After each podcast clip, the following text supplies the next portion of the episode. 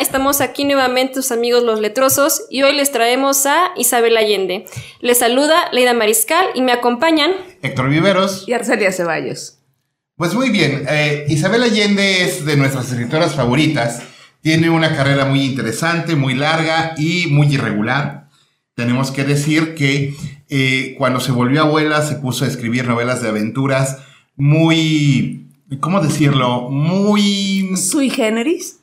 Y, y pues no muy... Bueno, mucha imaginación, pero, pero no muy propositivas con, con, con respecto a que es la trilogía del águila y, y, el águila y el jaguar, que las escribió para su nieto. Mucho más interesante, por ejemplo, es el cuaderno de Maya que escribió para su nieta, que es una advertencia a lo que, lo que puede ocurrirle a, a una eh, joven, guapa, inexperta y un poquito abandonada en el contexto de los peligros que tiene la, la vida urbana y aprovecha eh, para hablar en la huida que tiene que hacer este, su nieta en la ficción, que afortunadamente no ocurrió en la realidad, para describir los increíbles paisajes de la región más inhóspita de Chile, que es Chiloé, que es un archipiélago lleno de, de cosas maravillosas que, este, Luis Sepúlveda cuenta en su, en su libro este, El mundo del fin del mundo.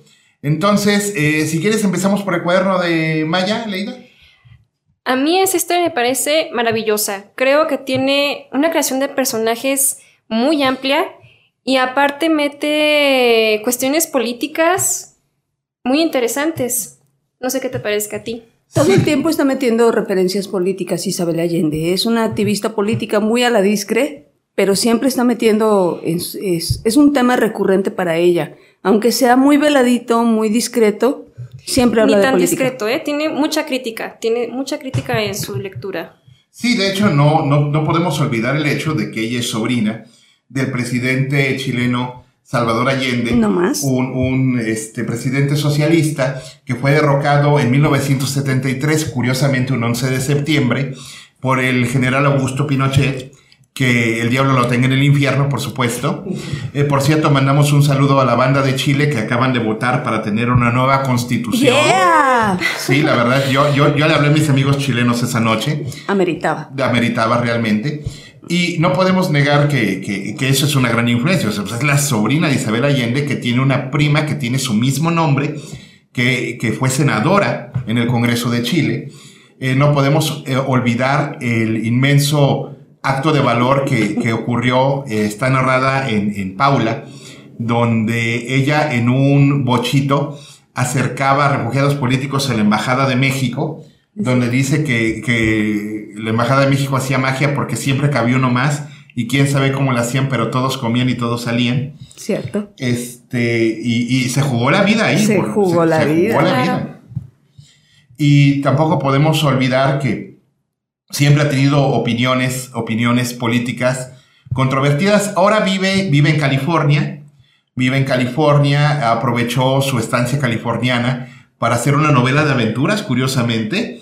Es su, su versión de, de, la historia del zorro, que hay que decir que aunque no es eh, la mejor adaptación del zorro que se ha hecho, es bastante competente y como lectura juvenil está pero increíble. Sí, eso es cierto. Eh, ahora, bueno, pues, los que conocemos el contexto de que el zorro es, es este Gilles de Lampart, que, que, hizo labor de espionaje en México en el siglo XVII, bueno, los que conocemos esa historia, pues nos parece muy sencilla, pero, pero los que se quedan con el zorro de Antonio Banderas, está mejor el zorro de Isabel Allende que el de Antonio Banderas. Antonio Banderas, mil veces. Eh, bueno, vamos, vamos yendo un poquito cronológicamente. Su primera novela es eh, la, la maravillosa. Yo lo leí cuando todavía no cumplía los 20 años. La Casa de los Espíritus. Wow. La Casa de los Espíritus es, es, es, una novela este, que no le pide nada a las grandes novelas latinoamericanas del boom.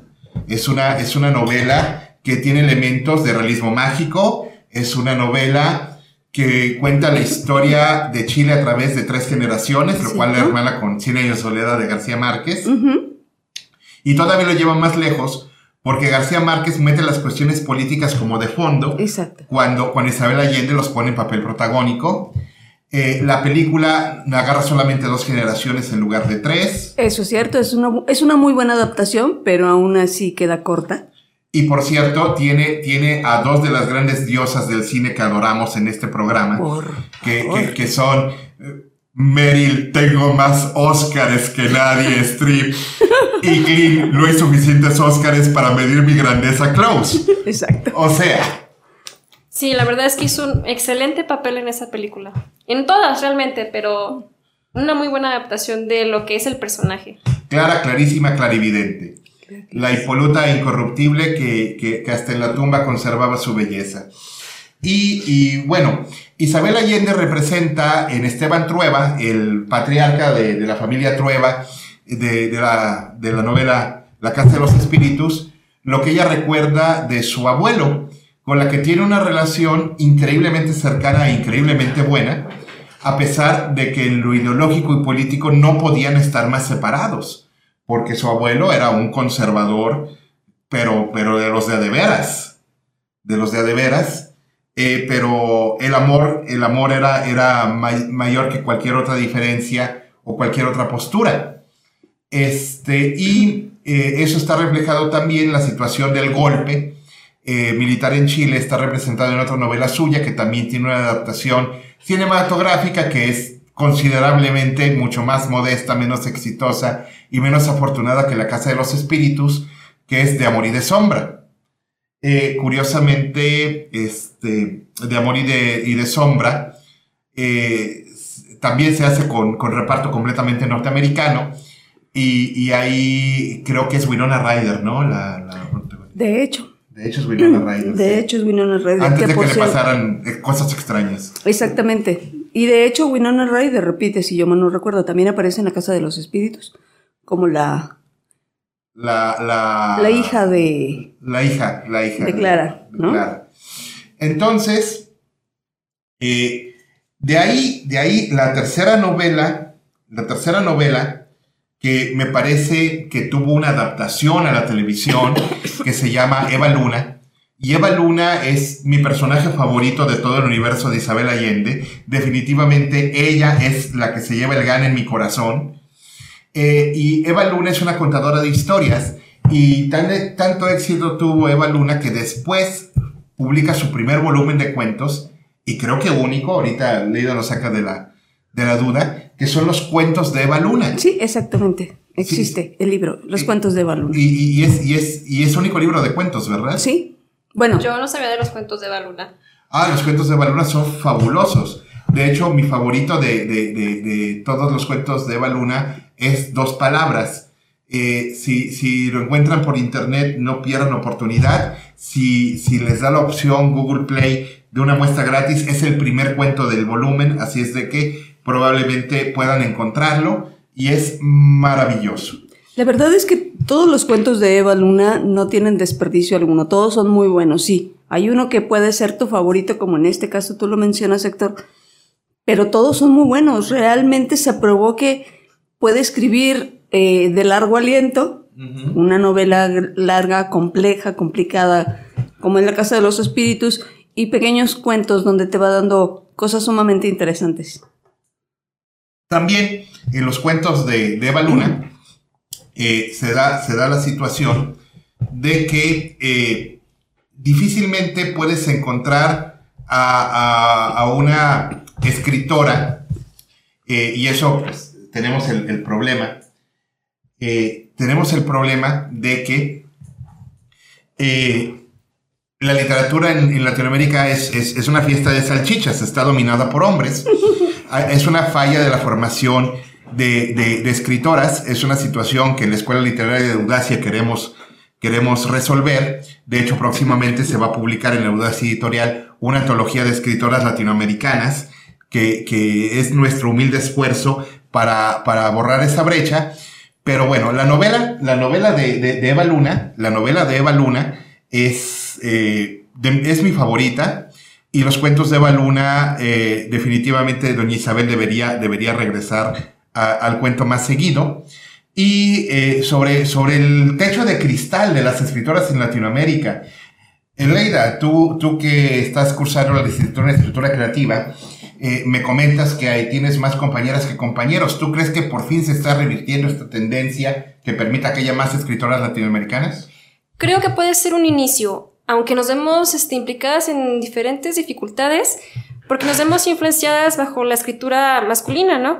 Este, en estos, en esta época actual, en lo que es la carrera de escritura creativa, todavía se nos siguen presentando todo lo que es escritores, pero ya se nos enseña lo que es escritoras femeninas. Sí, de hecho, eh, Isabel tuvo que batallar en, un primer eh, momento para ser tomada en serio, primero por su condición de, de, mujer, luego por su condición de latinoamericana, porque hay que decirlo, en la industria editorial, pues le gustan eh, tiene, tiene perspectivas todavía eurocentristas. ¿Todavía? Todavía, que es otra, es otra pelea, que es otra bronca que vamos a dejar para otro, otro podcast. Otro podcast. Luego, bajo, bajo la sombra de, de, su tío, eh, Salvador Allende, y todavía por el asunto de los géneros. Es que se tiene el prejuicio de que las escritoras femeninas tienen que escribir como Jean Austen de, sensatez y sentimientos, de orgullo y prejuicio, de sentimientos y no de realidades políticas o, tramas, o tramas complejas. Exactamente, volvemos al asunto de los prejuicios y volvemos al asunto que pues tú estás viviendo en la carrera, ¿no? O sea, ser un buen escritor, no en neutro, sino en masculino, y, donde las influencias principales vienen a ser escritores con una formación completamente de género. Claro, de hecho, nos muestran personajes femeninos, lo platicamos en algún otro podcast, que son este, personajes secundarios o que sirven nada más para... Son los pretextos. Los pretextos, exactamente. Y que a veces ni siquiera tienen nombre en algunas ocasiones porque no son tan relevantes o tan importantes para, figurarlos. Entonces ahorita como la lucha que se está tratando de llevar a cabo es crear personajes que sean realmente sostenibles, o sea, importantes, ¿no? Que sean más allá que las protagonistas, que si vas a hablar de cualquier tema, que realmente sea algo sostenible, ¿no? Sí, de hecho, hay que, hay que decir que una de las cosas más interesantes de la Casa de los Espíritus es que el protagonista va cambiando conforme la historia va avanzando. Porque en el principio el, personaje principal es el abuelo, ah, en relación al amor devoción que tiene por la abuela, que casi no tiene voz narrativa, pero después la voz se cambia a la hija y luego la voz se cambia a la nieta, y al final la protagonista de la historia acaba siendo la nieta. En De Amor y de Sombras, la protagonista siempre fue una periodista. Y en Eva Luna, pues ya, ya fuera máscaras. O sea, el libro se llama Eva Luna. Claro, como en el libro de Paula o en el cuaderno de Maya. Claro, de hecho algo maravilloso que tiene Isabel Allende es que sus personajes son femeninos y no son ningún extra, ¿no? La historia habla de lo que les pasa y es muy, esos son personajes muy bien creados. Sí, y bueno, también eh, cuando hace su versión del zorro, eh, doña Isabel, eh, sí, el protagonista es Diego de la Vega, el zorro, pero la voz narrativa, la voz narrativa es una mujer. Es una mujer. Es una mujer y eso, y eso también se, se nota. Y bueno, también está el asunto de que hay muchos libros de, de, no ficción en la carrera de Isabel Allende, como la propia Paula, que es eh, su historia personal y la historia de su hija, que desgraciadamente este, muere de una enfermedad rara. Eh, y, el libro de Paula es desgarrador. Yo, yo, este, yo, solté las de cocodrilo muchas veces leyendo Paula.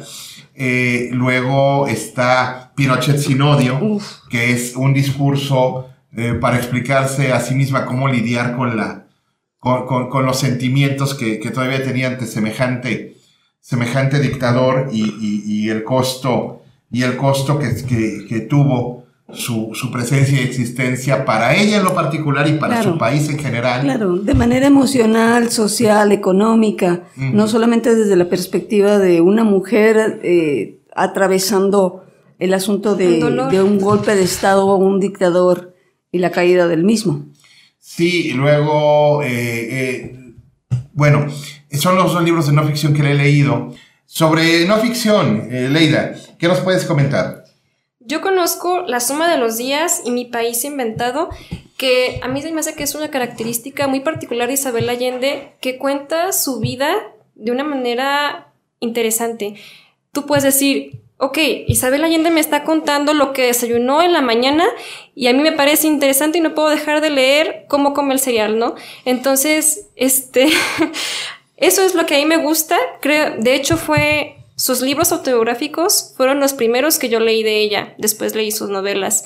Entonces, creo que es algo bueno de que aprender cómo narra su vida literal y lo hace una historia vendible aparte. La verdad es que tiene una técnica narrativa muy curiosa, muy particular.